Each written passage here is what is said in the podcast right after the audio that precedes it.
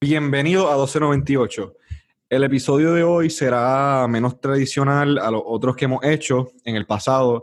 Eh, en este episodio, Fran y yo vamos a enfocarnos específicamente en los playoffs del NBA y lo histórico que han sido estos últimos días para el deporte. Vamos a hablar de los Jazz y los Nuggets y el juego número 7 que tuvieron, histórico, la serie de los Raptors y los Celtics y de cómo los Celtics puede que sean los favoritos de salir de la conferencia del Este ahora. La serie de Milwaukee y de Miami, que francamente ha sido muy interesante porque hemos visto cómo Giannis Antetokounmpo no puede cerrar un juego de playoff. Y obviamente entramos al juego número 7 de Houston y Oklahoma City, donde James Harden por poco pierde toda la credibilidad que le quedaba en los playoffs. Esperemos que les guste y ahora para el pod.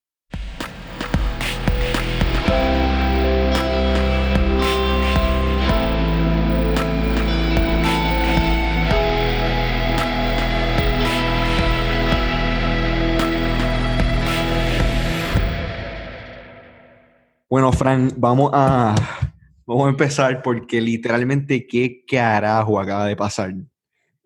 o sea, brother, lo que ha pasado los últimos días, yo no sé si es porque, ¿verdad? Había pasado tanto tiempo que no habíamos visto los playoffs hasta ahora y qué sé yo. Mano, pero estos juegos han estado al palo y han sido buenos de verdad. Vamos, a empezar por los Rockets. por los Rockets y lo que acaba de pasar. Lo que acaba de pasar. Bueno, empezó el juego, ¿verdad? Empezó, o sea, yo, tú y yo hablamos, tú y yo hablamos, antes de esto tú me preguntaste a mí y yo te pregunté a ti, ¿quién tú crees que va a ganar el juego? Los dos nos preguntamos, pistola en la cabeza, ¿quién gana el juego? ¿Quién tú escoges para ganar, la, para, ganar el juego? Estamos hablando de Harden y Chris Paul, en eso, ¿verdad? Sí, estamos hablando de Houston, Oklahoma City. Yo te dije a ti, mira, yo te dije, yo siempre te dije, que sí, o sea, gun to my head, yo digo Oklahoma City. Lo dice porque, ¿y sabes por qué lo digo? Por literalmente lo que pasó hoy. La estadística. Carlos, literalmente lo que pasó hoy. O sea, nosotros habíamos quedado en básicamente, uno no puede, hasta el día de hoy, Harden no aparece en los juegos. Pero tú sabes qué es lo peor. ¿Tú sabes qué es lo peor? Que, ok, Chris Paul, el último juego, eh, Game 6 contra los Rockets, él jugó bien, ¿sabes? He closed ese juego. Él él muchas veces lo conocen como un closer a CP3. Pero para mí, como que yo veía todo, este praise, esta gente diciendo como que CP3 este, CP3 otro, y yo decía como que, espérate, espérate, ¿sabes? No se olviden que CP3 tiene su, su, historial en los playoffs también. No es que este tipo ha ido a. ajá, eso es correcto. Entonces, pero este es el problema de Harden, que cuando tú tienes un tipo como CP3 que no ha tenido buen success en los playoffs y Harden es peor, por eso es que pasan cosas y por eso es que tú y yo no confiamos para nada en los Rockets. Cero. Básicamente, básicamente. Y los Rockets, los Rockets no estaban. Mira, yo esperaba más de ellos, si te soy sincero. Yo, pensaba que aquí yo, yo realmente pensaba que este equipo, ¿verdad? Era uno de los Dark Horses y todo. Claro. Pero, o sea, y en esta serie jugaron contra un equipo que fue un buen macho en términos de que iba a ser bien cerrado. Sí, pero, pero sinceramente, antes de. Antes, yo me acuerdo cuando. Carlos, los Rockets no supone que estén jugando un Game 7 contra los Thunder. No, yo, yo no pensé que. Y nosotros no supone que nos estemos haciendo la pregunta a quién escogeríamos en un Game 7 a James Harden o a Chris Paul. No es, quitándole nada a Chris Paul. Literalmente no es quitándole nada a Chris Paul, pero Harden mete que 40 puntos por juego, bro. Exacto. Esta es la cosa, como que Harden siempre dice, ah, él es, el, él es uno de los best one-on-one scores en la liga, él es mejor score que Kobe. Lo ponen en la conversación con Dwayne Wade como el tercer mejor shooting guard en la historia, cosas así, y tú dices como que, ok, pero ¿dónde está el resumen? ¿Qué ha hecho? Llegó a una final cuando era, cuando era como un rookie qué sé yo, no, no, no, no, era, era tenía como 22 años, tenía como 22 años con los 21, Thunder. 22 2012, eso, eso como que, ok, whatever, ¿sabes? Él era third option. Después y de esas finales no jugó bien, esas finales no bien. él des, desaparecido, ese no tipo estaba Por eso como Rolandito. Por eso, te digo que literalmente, ¿sabes? Volvemos a lo mismo. Harden no podemos confiar. ¿Y por qué no podemos confiar? El tipo no lo sentimos en el juego. 17 puntos, tiró 4 de 15 del campo. ¿Cuántos turnovers tuvo? 4 turnovers. No está tan mal 4 turnovers, pero, o sea, jugó. Él, habían tiempo durante el juego, durante el cuarto quarter, que yo decía, este tipo no quiere ganar este juego. Es que Carlos, ¿qué es esta Parecía que estaba borracho. parecía que estaba borracho. En, un Game 7, 4 de 15, es un 26% del campo. Mi hermano, 1 de 9 de 3, que tú estás, tirando chuletones. Pero vamos a hablar, vamos a hablar rápido del juego. Este, algo que yo definitivamente no me esperaba era que Lugens Dort metiera 30 puntos y metió 6 de 12 triples. Sí. Mira, Carlos. Lugens Dort, undrafted rookie. Carlos, primero, primero, eh, en un juego de esta serie, él no se fue como 0 de 9 de 3, una cosa así. Pero es un quarter. Si no me equivoco. Sí, el último juego, Game 6, el primer quarter tiró como 9 triple y no metió No, no, no, yo estoy hablando de, este, tuvo, un, yo no sé si fue Game 4, que realmente, no me acuerdo cuál juego fue. Game 5, creo que fue Game 5. Lo estaban dejando en una isla por una razón y el tipo no, o sea, el tipo no metía no nada. Tira, no tira. Pero nosotros habíamos hablado de él. El hombre tiene talento. Él tiene talento, pues, ¿sabes? ¿Cuántos años tiene? 21. Ajá, ajá. Como que para ser un role player así, 3D, lo va pasando. Yo te voy a leer un stat que tú debes caer para atrás. Lugens Dort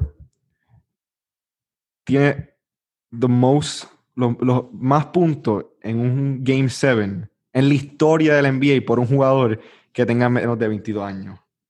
Y también creo que rompió el récord de jugador undrafted. Creo que ningún No, no, eso lo rompió de seguro. Sí, sí. Tú sabes que, que más, ¿sabes? Estamos hablando que Lugens Dort, obviamente, ¿sabes? Esto es en, contexto es que como que no todo el mundo juega Game Sevens y no todo el mundo es como que 21, un stat, pero, ¿sabes? Estamos hablando que él metió más puntos en un juego 7 antes que Harden metió casi el doble que James Harden o sea, no. Básicamente. Entonces, ¿sabes? Tenemos que hablar de eso, ¿sabes? yo, yo escribí, yo estaba viendo el juego y estaba escribiendo algunas cosas y yo puse, bueno, lo primero que puse cuando vi a Dort metiendo todos estos triples, dije, si Dort, si tú pierdes este juego porque Dort te mete, te mete siete triples, pues ya, ¿sabes? Tú lo aplaudes. No dices, okay. tú, Literal. como dicen, you tip your cap, tú le dices como que está bien. Era como el meme de la, era como el meme de las finales cuando estaban los Warriors, que era everybody gangster Till Draymond starts hitting threes. Sí, sí. Es así, como que si, él, si ellos te ganan porque Dort está metiendo triple, tú dices, ok, aquí tiene. Y entonces, ¿sabes? Jugó bien, pero después tuve, las personas tienen expectativas tan grandes de Chris Paul, el tipo tiró solo 11 veces, Dort tiró casi el doble. Sí. Pero ese, esta es la crítica de Chris Paul, que en juego así se pone pasivo se pone pasivo, no es agresivo y por, por, lo tanto pierde. Sí, o sea, ¿qué, él hace tirando 11 veces? 11 veces, a mí no me importa que tú, ¿sabes? El, el, los últimos momentos del juego, él, ¿sabes? Era, estaba demasiado pasivo. Falló también, también falló algunos tiritos que él mete, ah, ¿sabes? Usualmente mete algunos de esos mid-range floaters, whatever. Sí, sí. Pero no, ¿sabes? Si tú, eres, si tú en verdad querías como que, pero, ¿sabes? Bueno, James Harden también Sí, Para anotar, ¿verdad? Que los Thunder se, se les acabó la temporada. Eh, otro jugador en el equipo bien joven que me interesa para el futuro es este Darius Baisley. siento, que él, siento que él, tiene potencial. Eh, él, para los que no conozcan, él no fue a college. Él se, de high school lo firmó New Balance por un millón de dólares, algo así, y se fue a entrenar con ellos para el draft. Sí, y después lo draftearon en primera ronda los, Jazz y, los Jazz traded en un draft night trade. Pero él en el bubble me gustó. Me gustó Baisley. Tiró bien de tres, ¿sabes? Se ve, el tipo tiene cuántos años. Vamos a ver cuántos años tiene. Él es 20. 21 o 20. Baisley tiene 20 años, ¿sabes? Ya. Un año menos que los Eso, una pieza. Y, by the way, los Thunder tienen 15 draft picks los próximos 7 drafts. 15 draft picks. Pero bueno, y todavía tienen assets. Todavía sí, ¿sabes? Yo me imagino que ellos ahora, lo que hacen los Thunder ahora, yo me imagino es que, ¿sabes? Se van off-season, van a trade a Chris Paul seguramente, van a buscar alguien que, le, que agarre a Steven Adams, tal vez, ¿sabes? Porque ellos tienen que. Este, este, equipo no va, no, va, no va a ser lo mismo el año que viene. ¿Sabes? Shea va a ser mejor, SGA va a ser mejor, tiene a Dort, que se ve bien, Schroeder lo tiene ahí también, Baisley, como dijimos. Pero no, este equipo, ¿sabes? No, tienen a Gallinari, un free agent, tú sabes, ya esto, este era el, esto era lo que pasaba. Pero vamos a movernos al equipo que ganó. Carlos. Vamos a ver el equipo que ganó rápido, los Rockets. Ajá. Una última cosa. Este, se salvó, Harden se salvó. Porque ellos, ellos perdían este juego y yo creo que él nunca se Ey, La estructura, ese equipo, desde arriba para abajo, el único, la única persona que probablemente iba a seguir ahí el año que viene era él. Porque Mike Tony para afuera. Mike de, de, seguro. Daryl Morey para afuera. Daryl Morey. Pero Carlos, yo no estoy seguro si Daryl Morey se vaya porque él es, una, él, él es un básquet. Yo sé que el dueño es inepto. Y sé que el dueño es, racista. Eh, parece que es racista también. eso es lo que te iba a decir. Ese tipo está, sí. Ese tipo, de Trump. Ese tipo, ese tipo, ese tipo, hay un, hay una, hay un chiste que ese tipo tiene menos dinero líquido que tú y yo ahora mismo. Porque él está en el, él está en el, en el restaurant business y hay una historia de él al garete que él quiere cut payroll de los Rockets y estamos viendo, ¿sabes? Los Rockets van a pagarle un montón de dinero a Harden y a Westbrook nada más, los dos. Sí. Y de ahí tienen otros jugadores que le pagan, ¿sabes? Ese tipo, si ellos perdían, eh, en verdad yo, una parte de mí piensa que él quería perder para poder sacar a todo el mundo, trade a todo el mundo, payroll, ¿sabes? bajar ese payroll, mandar a Daryl Morey para yo no sé dónde venderlo. Ese tipo probablemente hubiera vendido a Daryl Morey por como 10 millones de dólares. Ah, no, yo me, yo me estaba equivocando, ¿no? Este tipo simplemente es el que ese tipo está medio este tipo es loco ya así. Tillman Fertitta. Sí. Sí. Ese tipo... estaba equivocado, estaba equivocado, me equivoqué con, con otro dueño. Un dueño de la NFL. Los dueños de la NFL son horribles. Sí, sí, sí. vamos, a, seguir. Ya veo por qué te, equivocaste. Sí, Pero sí, sabes, ya Harden lo, lo, mejor que hizo fue el block al final porque eso le salvó todo a él, el legado literalmente. Sí, se lo salvó. Y te, imaginas que, ¿Te imaginas que lo hubiera perdido con este performance?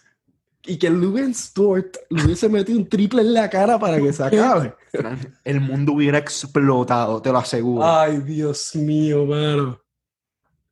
Store, pero bueno, vamos a movernos para... Bueno, Carlos, vamos ahora de un jugador que no aparece en los juegos 7 a un jugador que aparentemente se convierte en un role player cuando entra a los playoffs. Eh, Yanis, vamos para allá. No. Pero, Carlos. No. Brother, primero que nada, los hits. Legit. Ah, antes, antes de esto, antes de esto, quiero dar claro que los referees, los árbitros de la NBA tienen que parar de creerse jugadores.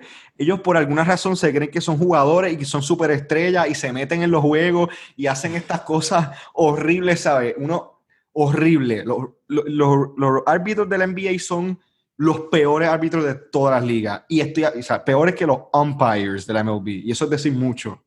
Mira, ahí entonces te molestaste con el technical que le cantaron a Jason Tatum, entonces fue. Sí, sí, y con el juego que vamos, y con el juego que vamos a hablar ahora. Dime de ese, los últimos segundos de Milwaukee y Miami. Bro, eso fue un desastre, básicamente. Literalmente. Yo, Primero que todo, ya, Giannis dio. Ni lo que estoy viendo, como que cuando estoy viendo esos últimos, esos juegos al final, con los árbitros como están recientemente, brother. Es un desastre. Giannis dio como 10 faltas ese juego. Estaba dándole gambreta a todos los jugadores de, los de los Heat. Estaba dándole paro a todo, al starting five completo. Yo vi un tweet que decía que Giannis iba a tener que commit a crime para que they called un foul. Bueno, es que a veces es que eso es lo que parece. Literalmente eso es lo que parece. Pero vamos a hablar de ese fraud. Vamos a hablar de ese ese two-time MVP que va a ganar MVP, ese, ese tipo que ganó defense, ¿sabes? Un tipo que ganó Defensive Player of the Year y va a ganar MVP el mismo año. Él va a estar en una lista. Él va a estar en una lista con Michael Jordan y Hakim Olajuwon, ¿ok? Con, con, lo de los premios de esta temporada. Y está, bajo, y está bajo 0 a 2 en unas semifinales. Mira, Carlos, esto es lo que nosotros hemos dicho desde un principio, lo hemos tenido bien claro, ¿verdad? Porque personalmente yo creo que Yanis tiene talento para ser uno de los mejores. Cuando digo los mejores, de los mejores. Ahora, él no es un closer. Él no puede close juegos que están pegados, no lo puede hacer. Ya se ha probado varios años, ¿sabes? Todos los años los playoffs pasa la misma cosa. Cuando el juego está dentro de cinco, en los últimos cinco minutos, bro, yo escojo el equipo que no es Milwaukee yo te voy a decir, yo estoy cansado, cansado, cansado, porque si nosotros comparamos, estamos comparando a Giannis y estamos comparándolo con justificación a los mejores jugadores, ¿sabes?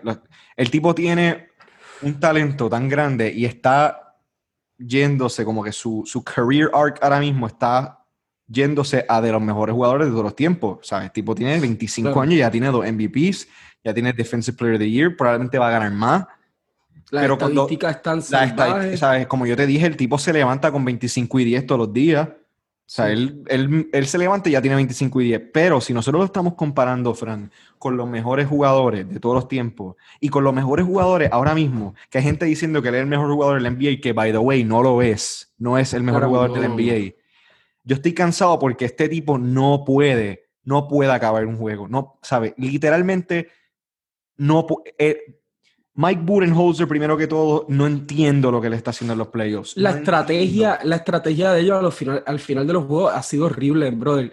Ya, ya han sido, yo creo, tres, en tres ocasiones desde que empezó la burbuja que Giannis hace, brother, destrucción, o sea, Giannis y al final de los juegos. Giannis y Chris Middleton, los dos, jugaron menos de 36 minutos este juego hoy. Estamos hablando de los, tus mejores dos jugadores y no me vengan con, ay, que tenía foul, foul troubles. No, estamos en los playoffs. Y si tus mejores jugadores no pueden estar allá afuera o tú simplemente te rehusas a tenerlo allá afuera, como Mike Budenholzer, que año tras año tras año ha probado que no es competente en los playoffs, no sabe cómo coachar en los playoffs, sigue jugando 10 jugadores por alguna razón. Si tú no puedes hacer eso, ¿sabes? No va a ganar muchos juegos. Y esto es lo que pasa. No, Carlos, yo no entiendo cómo Kyle Korver sigue cogiendo minutos. Yo tampoco entiendo. 10 minutos hoy. O sea, yo no entiendo ese tipo, no hace nada. Marvin Williams está jugando 22 minutos. Mira, yo, tú sabes que yo vi en, el primer quarter, en el primer quarter de, de los Heat y de los Bucks, yo vi un lineup. Yo vi un lineup que tenía a Giannis, a Dante DiVincenzo, George Hill, Marvin Williams, Marvin Williams y Pat Connaughton. Los, los cinco, esos cinco en, en, una cancha. Y ok, tiene a Giannis en la jugador. Pero el problema es que los, los spacers, los, los jugadores que Milwaukee tira, que pone allá afuera en la cancha para que puedan darle espacio a Giannis en la cancha, ellos simplemente no pueden guardiar, el perímetro. No pueden guardiar el perímetro. Entonces, si tú tienes spacers que no pueden guardiar el perímetro, te van a pasar cosas como Tyler Hero yéndose por allí y metiéndote un canasto en el aro. Jimmy Butler, que no jugó tan bien, pero yéndose por ahí, ¿sabes? ¿Me entiendes? No, tú no puedes dejar que esas cosas te pasen. Y Giannis tiene que hacer algo. El próximo juego, más vale que lo ganen, más vale que lo ganen, porque si no. Es que no tienen de otra, no tienen de otra. Sí, ¿sabes? Ellos no se pueden dejar así. y esto les puede afectar mucho con el Giannis bid. Sí, Giannis Antetokounmpo, ponte las pilas, porque si tú no te vas a poner las pilas como lo que, lo que hace LeBron, lo que hace Kawhi Leonard, lo que han hecho los jugadores buenos año tras año tras año, si tú no haces eso, no, ¿sabes? Francamente, vamos, vamos a tener que empezar a evaluarte diferente. Él tiene que empezar, él tiene que buscar una, ¿verdad? Algún tipo de skill set ofensivo. No tiene. Que lo, que, lo ayude al final de los juegos. Mira, no, tiene, necesario. Por eso, no lo tiene al momento. No necesariamente no tiene que ser un tiro salvaje ni nada así, pero algún tipo de footwork debajo del canasto, algunos fakes o lo que sea, un, po un poquito de shake ahí, por, ¿sabes? ¿Me entiendes? Él necesita desarrollar eso. Yo no, exacto. Mira, es juego tras juego. Si la situación está pegada, él no, no, te aporta mucho, no te aporta mucho en el lado ofensivo. Y no estamos, y no le estamos, no le estamos pidiendo que se convierta en un Kevin Durant y tire de tres de a 30 pies. Estamos pidiéndole, qué sé yo, un, algún move en el, en, eh, bajo el, en post, sí. Un post, algún, ¿sabe? algún tipo de, de, movimiento. Ni de siete pies, no, él no necesita tanto. Nadie, ¿sabes? Si él, vamos a decir, a 16 pies del canasto, que tú se lo puedes dar en los codos, en los elbows, y él pueda generar alguna ofensiva que no sea meterse en la que, no, que, no, sea meterse en la pintura como si fuera un running back, como si fuera Jerome Bettis metiéndose allí. ¿sabes? Si no si pudiera hacer algo que no fuera eso, los Bucks estarían mil veces mejor porque Chris Middleton no te va a hacer eso. Chris Middleton no es tu tipo que tú le das la bola y le dices, gáname este juego. Perdón, pero no. Chris Middleton es súper bueno, el tipo es excelente jugador, pero no es el tipo de persona que... Y si no, y los Milwaukee Bucks van a tener que conseguirse un jugador así. que pueda cerrar los juegos por Giannis. Es correcto. Yo pienso que esa, esa va a tener que ser la solución, porque a menos de que Giannis, ¿verdad? Desarrolle eso el juego, porque cuando nosotros lo vemos, lo que él hace es correr una línea derecha, basically. Sí, porque mira el juego de hoy. Mira el juego de hoy. El juego de hoy, tú sabías que los Heat iban a darle la bola a Jimmy Butler, que me sorprendió lo poco que se la dieron al final, ¿sabes? Él no tuvo un juego muy bueno, creo que metió solo como 12 puntos y no tiró mucho, ¿sabes? No, no tuvo un juego... Ocho, ocho veces nada más. Sí, está, no tuvo un juego muy, ¿sabes? el otro juego metió 40 y fue dominante en el último quarter, pero este juego, ¿sabes? Los Heat tienen un jugador que ellos pueden decir, se la vamos a dar a este hombre, y este tipo nos va a llevar a la, al finish line, él nos va a, a llevar, pero eso es lo que a mí me preocupaba porque yo decía, este juego está muy cerca, este juego está muy cerca, Milwaukee, ¿sabes? No me gusta cómo está porque es que no pueden, no pueden con, con Giannis, ¿sabes? Yo no, es que yo no sé ni qué más decir. en teoría, esto es similar, es similar a lo que los Pelicans eh, están haciendo y van a hacer, en el, ¿verdad? Por el futuro próximo, que es verdad. Eh, Brandon Ingram no es el mejor jugador del, del equipo, que es, va a ser Zion Williamson pero Brandon Ingram es el que cierra los juegos, ¿sabes? Alguien que, que te pueda meter un canasto, create un shot al final de un juego, eso es lo que ellos van a necesitar. Sí, porque si, hay, si no es eso, yo no sé, ¿sabes? pero bueno, ¿qué, ¿qué, tú pensaste, de, qué tú has pensado so far de la serie de los Miami Heat y los Bucks, ¿sabes? Como que tú estás viendo, Mira, está haciendo bien Miami. Miami es un equipo que se ha notado la versatilidad que tienen. Sí. Defienden súper bien. Siento que tener a Bam, que es un centro, ¿verdad? Que defiende súper bien, es súper atlético. Em, tú no, realmente tú no tienes que hacer jugadas para Puedes salir al perímetro a defender. Pues, definitivamente, ¿sabes? Es tremendo. Eso le ayuda un montón a la versatilidad y eso les permite tener jugadores como Duncan Robinson en la cancha más tiempo, ¿me entiendes? Sí. Este, y realmente Miami, su fórmula está funcionando y... Sí. Carlos, este es un equipo que fácilmente podría llegar a las finales de la sí. No, yo cero duda que ellos podrían llegar a, la, a las finales, porque yo lo estoy viendo y mira, antes de esta serie, que cuando se sabía que iba a ser Miami y Milwaukee, yo estaba leyendo algunas cosas, viendo algunas cosas y yo vi muchas veces que las personas están diciendo que Miami en verdad son el equipo en el East que es el mejor matchup en contra de los Bucks, o sea, que son el equipo que más problemas le podría dar a Milwaukee. ¿Por qué? Porque tienen jugadores largos y como que brute, jugadores bien brute, como que fuertes así, que pueden por lo menos contener, a, contener y como que no, no dejar que Giannis se meta a la pintura tan fácil. Gente como Bam, Iguodala a veces, Crowder lo tiene a veces, Jimmy Butler. Entonces, eso era bien importante para Miami porque si tú no tienes un jugador así, tú no vas a ganar, tú le vas a ganar. Y Toronto, tú podrías decir que tienes jugadores así, pero son, ¿sabes? Ya tú no estás hablando de gente tan versátil como Bam ni nada. Boston no tiene nadie así, ¿sabes? Tú le puedes tirar a OJLA, pero OJLA no, yo no lo quiero en la cancha a él. Entonces, tiene, a, tiene a los Miami Heat que, como tú dijiste, son muy versátiles. Y de las cosas más importantes de los Heat, ellos fueron, ellos estaban número dos en la liga en, en términos de porcentaje de tres, de tiros de tres. Y eso entrando al juego, ¿sabes? nosotros sabemos que la defensa de los Bucks es no dejar que nada entre a la pintura. Esa es su defensa. Y esa, ha sido, y esa ha sido su defensa con Mike Budenholzer los dos años que él ha estado ahí este año. Por lo tanto, Miami, que tiene jugadores que sí tiran, tienen a Hero, tienen a Duncan, tienen a Crowder que está jugando, está tirando súper bien, o Olenek Dragic. Ellos están usando su ofensiva demasiado bien porque están haciendo que Brook Lopez, que es como que el, ¿sabes? Está Yanes, que obviamente es como que el, el, ancla de la defensa, pero también está López, que López es. Lo están poniendo, lo están sacando. Un monstruo, y a él lo está, exactamente, lo están sacando y se nota.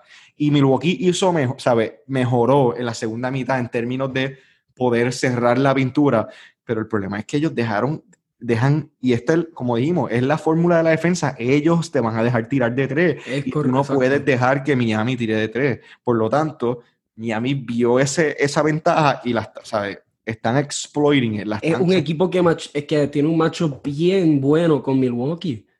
Si hasta durante la temporada regular se le, le ganaron. Están, Milwaukee yo creo que está 1 y 5 este año contra... 1 y 5 creo que... 1 y 5. Sí, y realmente la rotación de Miami es buena. La rotación de Miami es buena. Y el primer, el, viendo el juego, la primera mitad, yo vi a Eric Bledsoe y yo dije como que vi su, o sea, el, para mí Eric Bledsoe es el X Factor de, de los Milwaukee Bucks esta serie porque no hay nadie en Miami que lo pueda contener en términos de como que los point guards de Miami no pueden, o sea, el tipo es bien explosivo. Y en la primera mitad él enseñó esa, ¿sabes? Explosiveness llegando al aro, ¿sabes? Como que jugando bien, bien rápido. La segunda mitad desapareció por completo. Y es, es, el, es, la historia de Bledsoe, es la historia de la vida de Bledsoe. Desaparece por completo en los playoffs. Por eso es que muchas personas se quedan preguntándose por qué demonio y por qué diablos Milwaukee le dio ese dinero a Bledsoe y no se lo dio a Malcolm Brogdon. Que algo que ellos podrían estar pensando en eso. Ellos podrían estar pensando en eso mucho tiempo si pierden esta serie. Y Giannis eventualmente se va. Que yo ah, pienso que se puede ir. Ah, sí. Ellos pierden esta serie. Bueno, vamos ahora a pasar a los sucesos de ayer. Eh, Utah contra Denver Game 7. Otro juegazo, mano. Otro juegazo. Literal. Eh, la mayoría de la gente estaba esperando un juego de una puntuación bien alta, basado en lo que estaba pasando con Jamal Murray y Donovan Mitchell. Y también, pues, este Denver no es un equipo con una, con una identidad en la defensa. Para nada. no, no, ya han tenido la peor defensa por par de tiempo ya. Pero, brother, esto fue un juego como de los 90. Sí. 78-80 acabó. 78-80. Y ninguno de los dos. Ajá, sí. Mi takeaways es que, eh, como quiera, el equipo que hubiese ganado va a perder en 5 contra los Clippers. Definitivamente. Eh, pero, mano, Jokic tuvo un juego de bueno, bueno, de verdad. Carlos lo vi adaptarse a Rudy yo quería Gobert. Ver. Yo quería hablar de eso, sí. Me acuerdo bien claro, o sea, Rudy Gobert, ¿verdad? Eh, Jokic estaba, ¿verdad? Estaba tratando de tirar una jumpa, no me acuerdo si fue en el segundo o tercer quarter. Y Rudy Gobert de verdad lo molestó. Sí, porque. Entonces, lo que, brother, Jokic empezó a tirar unos, unos rainbows. Ese es su tiro, los rainbows. Ese tipo es. Literal. Ese tipo es Splash Mountain. Tuvo un juego bruto. Él le ganó, él le ganó, él le ganó el juego a. Pero déjame decirte algo. Gobert la primera mitad atroz. Y esa segunda mitad se fue, especialmente en el fourth quarter, hubo, hubo, algunos tiempos que yo decía, ¿quién es este tipo? ¿Quién es este tipo Gobert? Que le dieron un par de palos, par de veces, pero un clásico. Y esa serie fue, fue la mejor serie. O sea, podemos, aunque tuvo al principio, que cuando pensábamos que Utah sí iba a llevar la serie con todo, porque Denver parecía que no quería ni estar ahí, pero después de eso, eh, los espectáculos que nos dieron Donovan Mitchell y Jamal Murray, ¿sabes? ¿Cómo una, pena que, una pena que la última jugada fue tan horrible. Ay, sí, mano. Eso me destruyó. Eso fue... Pero vamos, vamos a hablar de esa última jugada, que también fue bien estúpida. Ajá. ¿Cómo tú me vas a decir, verdad? Gary Harris le quita la bola a Mitchell, se la lleva a Jamal Murray. Y yo en todo, en todo ese tiempo yo decía, no way, no way. Y yo me decía como que en mi cabeza, no hay manera que él tire la guira, no hay manera que él tire la guira. Él va a retroceder y va a dejar que le den foul, no hay manera. Después se la pasa a Tory Craig. Y, entonces yo vi, yo vi, a Tory Craig tirando la guira y dije como que, ok, pues aquí se acabó. Después, de eso, yo, ahí empecé a sangrar yo no por ojo, yo no me acuerdo, yo empecé a sangrar yo paré de respirar. Yo no pude, yo no podría... y después eh, Mike Conley entró y salió la bola, no, eso fue... Esa, eh, yo no puedo explicar todavía esa última, esa última jugada. No de hecho, con, con los brazos arriba, ahí, gritando. Sí. Acá, para acá.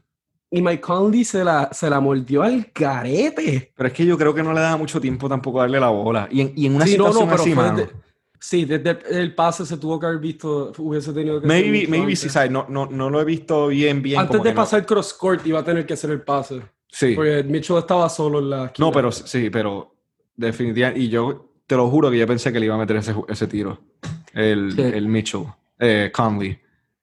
No, pero nos dieron un classic, ¿sabes? Estamos hablando de los Murray y Mitchell, los dos metieron 52 veces y Murray se fue con más de 40 por tres juegos seguidos.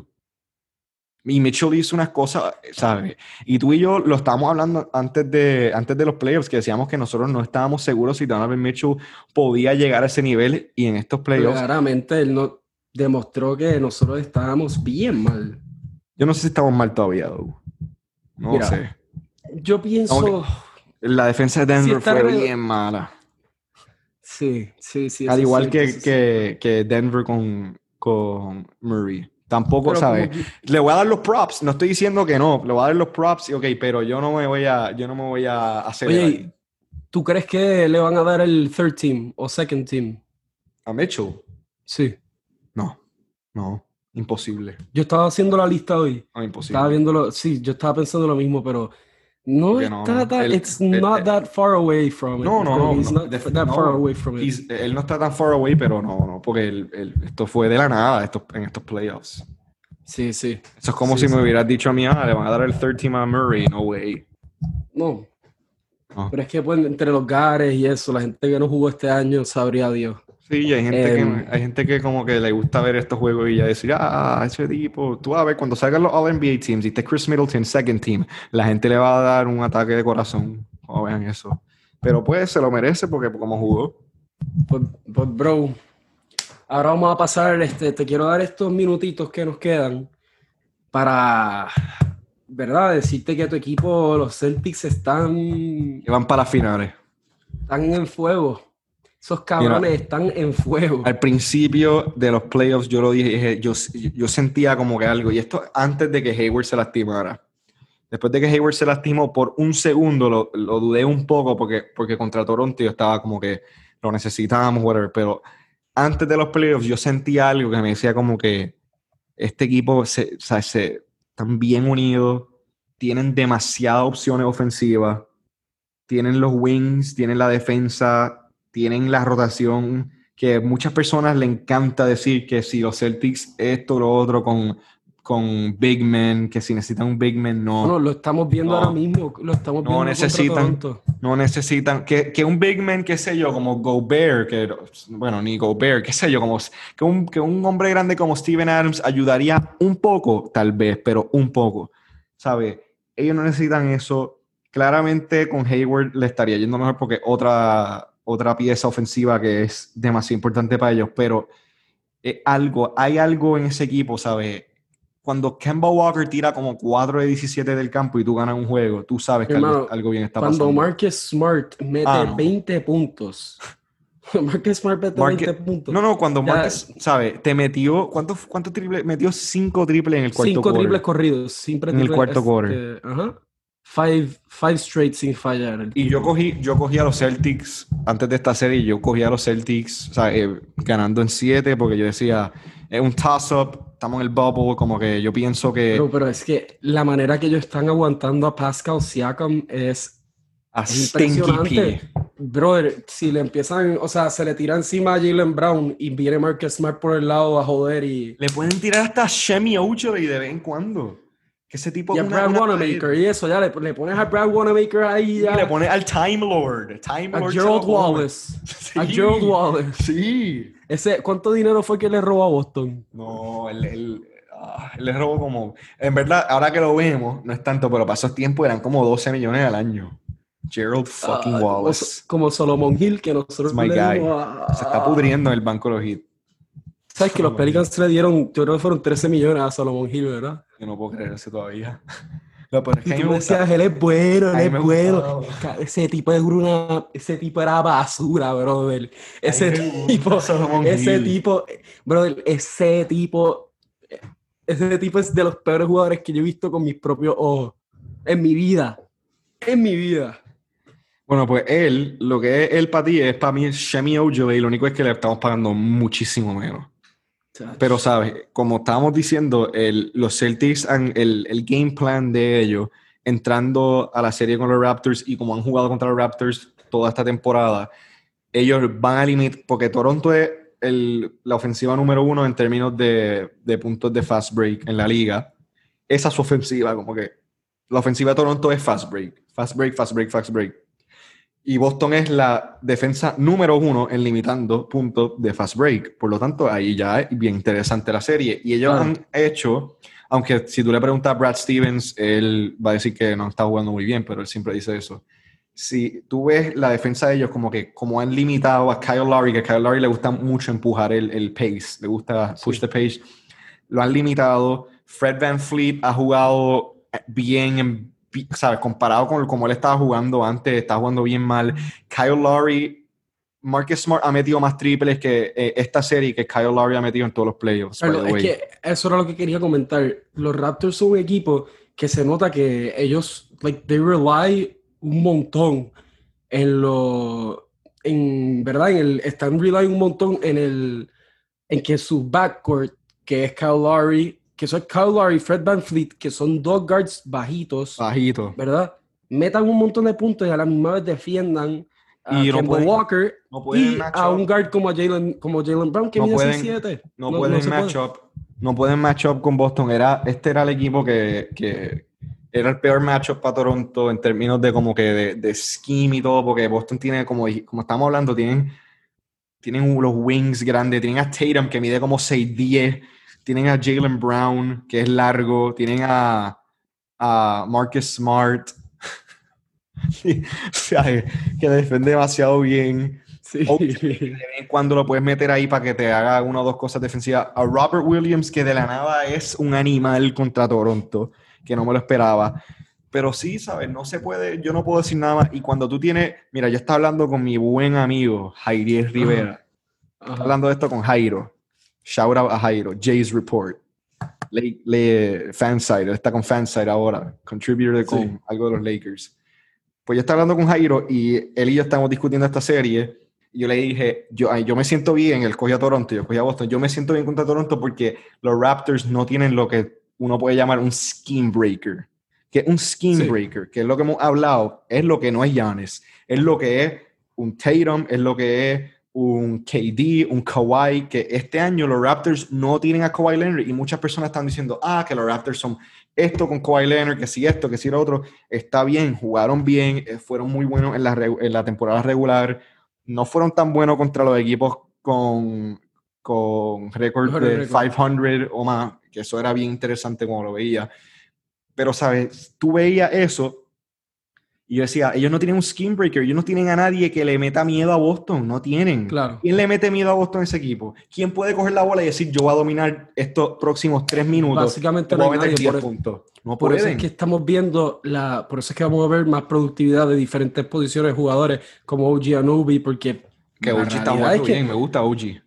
Sí, pero los otros jugadores no, no hay un buen match para ellos en contra de Boston. Se les, se les va a hacer bien difícil. Y, Lo más que se podría exploit es Kemba y. Exacto. Y, y no han podido exploit a Kemba tampoco. Entonces yo veo, y mira, yo lo dije en principio, ¿sabes? Muchas veces tú tienes que dejarte llevar en una serie por el mejor jugador de la serie. Y Tatum es el mejor jugador de esta serie. Decía, si Boston tiene a Tatum jugando como está jugando, que está eh, está bien monstruo en defensa, está llegando donde quiere en ofensiva, ¿sabes? No hay nadie que lo pueda tocar allí en defensa, ¿sabes? Cuando él está haciendo esto y cuando tú tienes a Brown jugando bien y jugando una defensa bien buena, Kemba, que no jugó bien ayer, pero está jugando, ha estado jugando mejor. Ayer fue que falló mucho y ya, mucho tiro. Y después tiene a Marcus Smart metido de 5 triples en un quarter ya. Si eso pasa, esa es la fórmula para los Mira, Carlos, pues para mí si lo, o sea, a mí me encanta Boston y ya te lo he dicho varias veces. Sí. Pero como te comenté, siento que para que ellos ganen necesitamos que Jason Tatum todas las noches. Aparezca y entregue 30 eh, Si él, él, si él sigue jugando como está jugando en el bubble, en los 28 puntos por juego, eh, con eso basta. Si él sigue promediando 28, los 9 y los 4, que está, y con buen eso es lo que necesitamos de él. Y necesitamos un, poquito, un poquito más de Jalen, un poquito más, y que Kemba sea Kemba y ya. Y pues Smart. Y les va a ayudar que, les va a ayudar que vuelve este Gordon Hayward eventualmente. Sí, yo pienso que sí. Sí, eso, eso va a ser bueno para Boston. Y, y, lo, lo, más increíble de todo esto es que es la primera vez, obviamente en par de años, por los Warriors, que se siente que es. Yo no sé quién va a ganar. Literal. Y me encanta. Carlos, esta, no, esta es la primera vez desde, desde que básicamente LeBron se fue a Miami que yo no te puedo decir quién va a estar en las finales. Sí, literalmente.